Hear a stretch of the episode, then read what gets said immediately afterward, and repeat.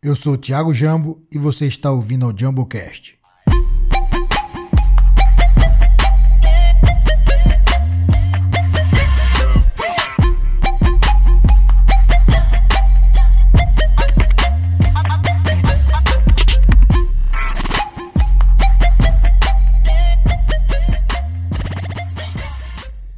Neste episódio eu tive a oportunidade de bater um papo com o quatro vezes campeão brasileiro de CrossFit e um dos maiores representantes da modalidade hoje no Brasil, Anderon Primo.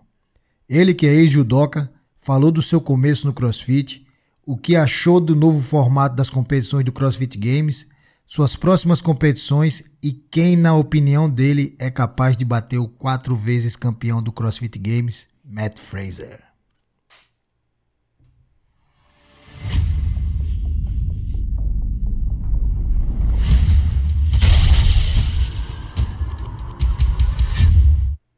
O episódio de hoje é com o quatro vezes campeão brasileiro de crossfit e um dos principais atletas brasileiros da modalidade, Anderon Primo. Prazer ter você aqui, irmão. Valeu, valeu. Obrigado, Jambo. Obrigado pelo, pelo convite aí. É um, uma honra estar aqui no Pô, eu que tô... Jambo Podcast.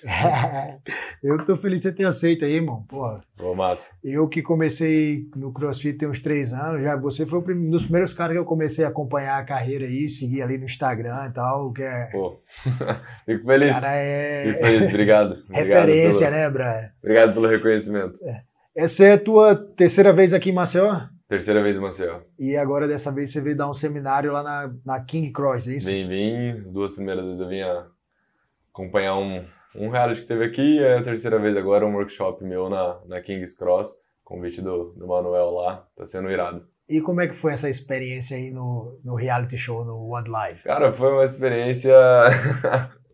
Podemos dizer que vai ficar pro resto da vida, né? Foi bem marcante. Tivemos altos e baixos, bastante perrengues, bastante coisas que acabaram saindo da, do que era para sair da programação, né? Mas no final acabou que deu tudo certo, o evento rolou, o reality funcionou e o campeonato saiu ali, mas, mas saiu. Rolou, rolou umas polêmicas na interna? Ah, sempre, o que, é que né, marcou? Sempre, sempre tem. Alguma coisa sempre sai do controle, né? Mas acho que foi só quesito assim, tinha muita gente junta, bastante bastante atleta de, de alto nível, então a hora que reuniu para juntar a galera, a área de treino acabou ficando pequena, mas foi, foi mas, top. Mas não houve treta, não. Né, não, não, entre nós da casa, vixe. Todo mundo era nenhuma, amigo. Todo né? mundo amigo. É.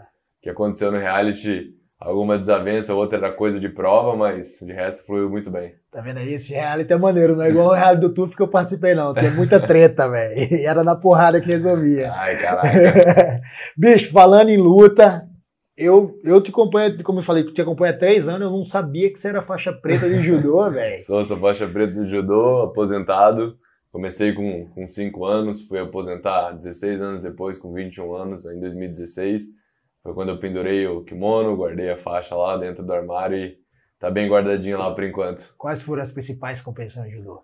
Cara, eu tenho três campeonatos paulistas, fui campeão brasileiro, ranking de seleção, então tive um esses 16 anos aí eu tive uma, uma carreira que não passei em branco, né? Tive, ah. tive títulos importantes. E, e, lá na hora, lá no seminário, hoje que a gente tava lá, você falou uma história maneira. Teu, pai, teu pai é faixa preta de, ju, de Cara, judô? sim, sim. Meu pai é militar, né? E dentro da, da academia da polícia tinha a prática do, do judô. E ele se formou, né? Teve toda a graduação dele pelo, pelo judô lá dentro da academia da polícia. Dava aula de educação física, dava curso na, de treinamento tal e tudo mais dentro da área da polícia e era meu, meu sparring dentro de casa.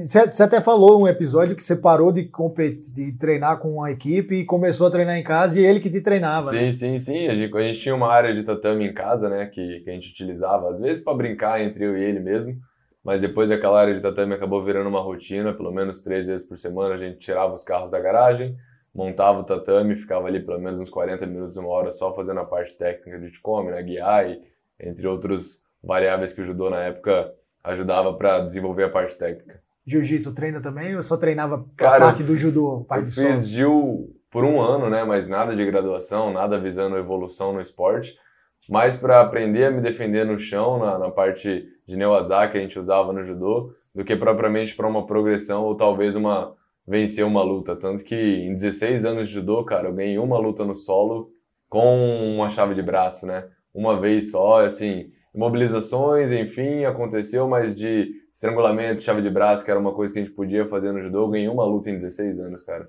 Não eu, lembro de ter ganho outra. Eu tive contato com judô na escola, acho que eu estava segundo, segunda série, mas eu, até hoje eu me arrependo de não ter seguido no judô, velho. principalmente que podia ter feito muita diferença para mim em competição de jiu-jitsu e tal, mas enfim. Como é que tu fez a transição aí pro CrossFit? Cara, foi uma transição muito natural, né? Eu conheci o CrossFit em 2013, ainda lutava profissionalmente judô. O CrossFit veio como uma forma de condicionamento físico, né, para mim, para desenvolver um condicionamento físico melhor, render nas lutas. E me apaixonei pelo, pela modalidade, me apaixonei pelo, pelo CrossFit. Em 2013 eu treinei padrão, uma hora por dia, igual a maioria do pessoal treina. 2014 eu já comecei com uma planilha de competição por causa de alguns resultados que eu tive, alguns, alguns campeonatos que eu acabei classificando. E à medida que o CrossFit foi se profissionalizando na minha vida, naturalmente o judô foi perdendo espaço. Até que chegou 2016, eu sentei com meu pai, a gente colocou na ponta do lápis um caminho que seria melhor trilhar ou um que a gente já estava trilhando, vamos para o novo, vamos manter o velho. Aí a gente acabou decidindo que o novo era mais atrativo, o novo era mais chamativo tinha uma chama maior pelo crossfit do que já pelo judô. Amo judô, não, não nego isso, mas o crossfit ganhou mais espaço na minha vida, então a gente seguiu o crossfit e resolveu aposentar o kimono, guardar a faixa preta realmente. Hoje você vive só do crossfit? Só do crossfit. Nossa. Sou atleta profissional e crossfit é renda. E o que, é que você achou desse novo formato do CrossFit aí, que acabou com os regionais e agora só eventos sancionados? Cara, particularmente eu era um fã dos regionais, né? Tanto pela experiência que a gente tinha em, em competir com outros atletas de alto nível, né? principalmente os americanos, que para nós são, são referência, mas também pelo pela quesito presencial, né? tete a tete ali, você contra o cara ali, totalmente, você tem o melhor atleta, o cara que é cotado para ganhar, na sua baia ali do seu lado na arena. Eu acho que esse quesito novo do, do Games, ele é mais inclusivo sim, mas ao mesmo tempo que você tem uma nova inclusão, você abre margem para muitas dúvidas, querendo ou não um campeonato online, dependendo da angulação do vídeo que você manda, dependendo do, do padrão de raps que você tem ou não, material que você usa, varia muito de atleta para atleta, então eu acho que o Regionais era mais eficiente do que esse formato agora, inclusive. formato de, mais justo, né? De entrar um de cada país ou, ou Entra, o, o Blue Line do Open não mudou, acho aquilo fantástico, né? São os 20 melhores do mundo, tem que realmente ir direto pro games, mas as outras formas de se classificar pro games, eu acho que ficou um pouco mais complexo. É, mas é, é, no próprio Open que às vezes acontece esses erros, né? Exato, exato. Inclusive no ano passado, eu não, eu não consigo recordar, eu estava comentando com você no carro, eu não recordo o nome do cara, mas teve um cara que teve umas, fez um workout, se eu não me engano, era aquele que tinha o handstand push-up, box step up, e, e, você terminava com handstand walk, e disse que o cara não estava, pelo ângulo, dava para ver que ele não... O pé não passava da linha, o, não, não estendia então... o quadril, uma, não passou o pé da linha, exatamente. Exato. É isso que eu falo, o Open, por ser uma competição online que você faz dentro do seu box, com o seu material, com as suas variáveis, gera muita margem para dúvida, então se você não tem um vídeo claro, se você não tem um judge que ele é tão é, convicto na, na decisão dele do, do no rap ou rap que ele te dá durante o, o workout, então acho que essa parte gera realmente muita dúvida e dá essa variável para você. Será que foi? Será que não foi? Será que valeu? Será que não valeu? E se você cai num, num julgamento de uma outra pessoa, fica ainda mais complexo isso. Você, a gente estava conversando mais cedo, você estava falando que estava querendo focar agora esse ano mais no Open. Sim, sim. Ah, o foco não mudou, né? Eu acho que de 2018 para cá meu foco virou uma vaga para o CrossFit Games. Então agora é descobrir caminhos para chegar até o Games, né? O Open de 2019 não deu, acabou ficando em segundo lugar. Agora para, perdão, 2020, né? Essa classificatória para 2020 agora não deu. Agora tem o Open de novo em outubro, tem tem sancionado, tem o BCC aí que vai rolar. Tem alguns outros sancionados que eu quero participar, o French Showdown, o, o Italian Showdown. Então, assim, são duas, três opções aí que tem na manga que vamos tentar buscar uma vaga através desses caminhos. E se nada der certo, a gente foca mais uma vez para o Open que vai rolar em outubro agora. Qual é o próximo? É o, é o TCB ou o BCC? BCC agora, primeiro final de semana de março. Três semanas depois, acho que duas semanas depois, tem as seletivas para o TCB. Aí, junho, se eu não me engano, saiu saiu o TCB, o presencial mesmo.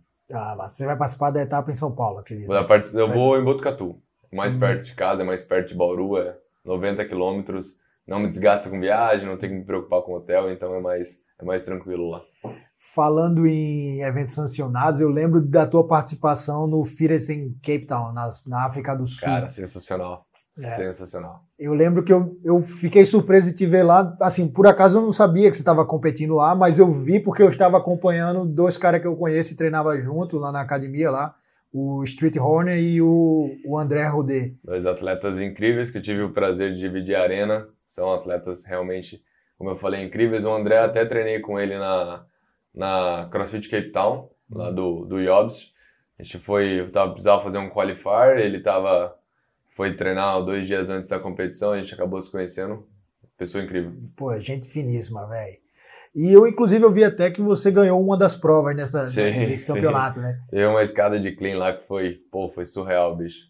Querendo ou não, dividi uma, uma bateria com Lucas Parker, Jason Smith, Cole Sager, outros, Sensuni, que tava também lá, o Cowboy. Então você dividir um, um hit com aqueles caras e ganhar uma prova foi, foi surreal. Eu lembro, eu lembro que eu acompanhei, pô, que irado, velho. É, a gente, acho que a gente já fez mais a maioria, das perguntas. Fazer uma pergunta aqui. Quem você acha que bate o Matt Fraser? Você acha que tem alguém que vai, vai bater o Matt Fraser hoje? Cara, dificilmente eu acho que vai mudar os campeões do Games, né? Tanto, tanto Fraser como a Tia Claire, eles estão em um nível de fitness imbatível, né? É, a minha esperança até então era quando, quando o Fikowski ficou em segundo, até o Wellner, que era um cara que poderia chegar, né, poderia desenvolver um, um novo, um novo trabalho, né, vamos assim, incomodar o Fraser. Ano passado, com os cortes que teve no Games, ele caiu no meio dos cortes, então você vê que o cara ainda está muito condicionado, ainda está alguns passos à frente dos outros atletas, então dificilmente alguém bate o Fraser, dificilmente alguém ganha da Tia Claire. Cara, em 2018, quando o Fraser ganhou o DCC, lá em Dubai, Dubai Sim. CrossFit Championship, eu estava lá assistindo ao vivo. E tinha uma prova lá, a última prova, eu não lembro exatamente, era, era tipo, era parecido um pouco com o Fibonacci, mas era um, era um workout bem longo e ele foi o único cara que terminou a prova. E, e do lado masculino e do lado feminino foi a Sam Briggs. Sinistra. Sinistra. Cara, caras como, pô, quem tava lá era o, o BK, ele não, não terminou a o prova. Munson, tinha muito, o Will, Will George, George tava lá, que era fortíssimo concorrente também. Eu fiquei chocado, falei, meu irmão, velho, quem é que vai bater esse cara, velho? Exato, eu acho que o cara, ele tá num, numa situação mental, né, num status mental que, de tão bom aproveitamento, de, de se autoconhecer, de saber como trabalhar isso, esse mindset na competição, que isso é um diferencial muito grande, né? Se a gente colocar a nível de fitness, os caras são muito próximos. Mas esse mental dele de sofrer numa rotina, de não parar quando tá tudo acontecendo ali, tá tudo queimando, e fazer uma, duas, três repetições a mais e abrindo esse caminho, essa distância entre o segundo colocado da bateria, é o que realmente faz ele ser hoje aí. Eu até perdi as contas quantas ele ganhou, quatro vezes, cinco quatro, vezes é, campeão quatro. mundial. Vai ser quinto, vai ser cinco, é. vai bater o front, não tem jeito se você, assim, você, o que é que você consegue ver assim que de, tem uma diferença muito grande hoje comparando o, os atletas da, da, América Latina com os brasileiros, principalmente com os, com os americanos? Com os ah, caras? sim, sim. A gente fala, Qual... cara, o background, querendo ou não, é, é longo, né? Se você comparar a nível de escolas, já é muito diferente. Nossa educação física aqui no Brasil ela é muito básica, né? Futebol, vôlei, queimada, handball, basquete Lá não, lá a educação física os caras são obrigados a ter práticas de atletismo, práticas de levantamento de peso. Tem futebol, tem voleibol, mas não é uma coisa tão lúdica quanto é no Brasil, é uma coisa treinada, é uma coisa tática, é uma coisa que é ensinada. Então, os, as, os adolescentes, as crianças nos Estados Unidos, elas crescem com essa prática esportiva e, querendo ou não, essa forma de criar ídolos, né? Idolatrar pessoas que são referências para ela no esporte que ela escolhe. Então, acho que a diferença nossa para essa é realmente esse background de educação. Existe sim a diferença entre brasileiros e americanos e aí vai perdurar ainda por um bom tempo. Não tem como a gente falar que vai ser a minha geração que vai chegar. Talvez aí uma geração pós ali que está chegando agora, dos meninos mais novos, o Gui tem uma grande chance, mas falar que a minha geração vai chegar e vai ganhar um CrossFit Games, aí a gente tem que ser realista e não, não rola. É engraçado, eu, sempre, foi uma coisa que eu sempre notei nos americanos, que eu, eu acompanhava muito o campeonato de wrestling. Então, uma coisa que eu notei diferente assim do, do wrestling americano e o wrestling europeu, os russos, os caras do Daguestão, era que era a pujança física que os caras sempre meio que predominava no, no, americano. Eles sempre, sempre prezaram muito pela pujança física, pelo treino físico. Não é à toa que você, pô, você vê muito garoto novo de, de high school. Os caras são tudo sarado, animal, os moleques gigantes, brother, competindo no wrestling. Cara, eu tive a oportunidade de morar quatro meses em San Diego, né, em 2016. Fiz um, fiz um intensivão lá na Invictus, né, com, com o Júnior na época, a gente treinava junto, ele era meu coach. E eu mudei para lá por quatro meses, fui treinar. E, cara, assim, eu conheci um, um menino que treinava comigo na equipe B da Invictus. Ele jogava futebol americano pela universidade e ele devia pesar uns 75 quilos, 74 quilos. Mas tinha um back squat de 240 quilos, 250 é quilos, cara. isso! Um deadlift de 260 quilos. Então, assim, o levantamento de peso já fazia parte na vida dele desde, ele falou para mim, desde os 11 anos de idade. Desde os 11 anos de idade ele sabia fazer clean, ele sabia fazer snatch, sabia fazer um back squat, sabia fazer um deadlift. Então o cara veio progredindo, veio ganhando cargas e tinha uma explosão muscular voltada para o esporte que ele, que ele fazia. Ele era running back no, no futebol americano. Então ele tinha que ter uma explosão, tinha que ter um, um contato e o cara não era forte assim, aparentemente, mas fisicamente ele era muito forte. Então, um cara que agacha para 240 repetições, 240 quilos, uma, duas, três repetições, igual ele fazia, para uns 74 quilos, caraca, bicho. É muita coisa. É muita coisa, Bré. Você não pensou em ficar por lá, não, pelos Estados Unidos? Cara, sim, sim, pensei.